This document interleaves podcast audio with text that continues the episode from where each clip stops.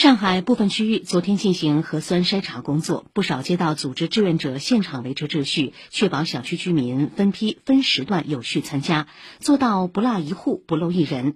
采样期间，沿街商户也按要求前往街面采样点。请听报道。在普陀区的秋水云庐小区，每个楼栋的志愿者提前一天就开始在微信群里统计每一户居住人员的变化情况。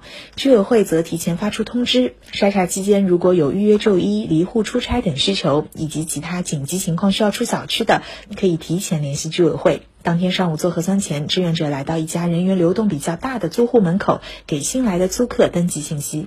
现在有几个了？登记了？就就新进来的五个。啊，把另外两个身份证号码也给我登记上去了。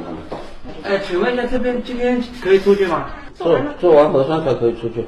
上午十一点多，整个小区近一千人完成核酸检测，小区大门重新开放。今天你们做核酸排队的时间长不长啊？不长，只有两分钟。那你们做完核酸下午可以出去吗？下午可以，下午准备去公园轮滑。在嘉定区江桥镇筛查期间，保留了位于万达广场、江桥老街等处六个核酸采样工作站继续开放。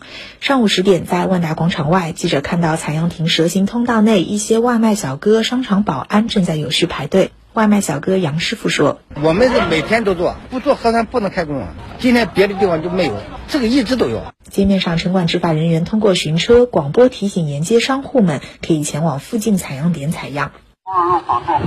在渝中路临夏路口，专门停有一辆流动核酸采样车，排队的都是附近面包店、小饭店、五金店的店员们。谢女士说：“采样比想象的快，不耽误自己小店白天继续做生意。”我们是修车的，居委会通知的。这个人你看都是两米隔的，然后又不耽误，做好就可以回去了。离这边不远，挺好的。以上由记者赵颖文、周一宁报道。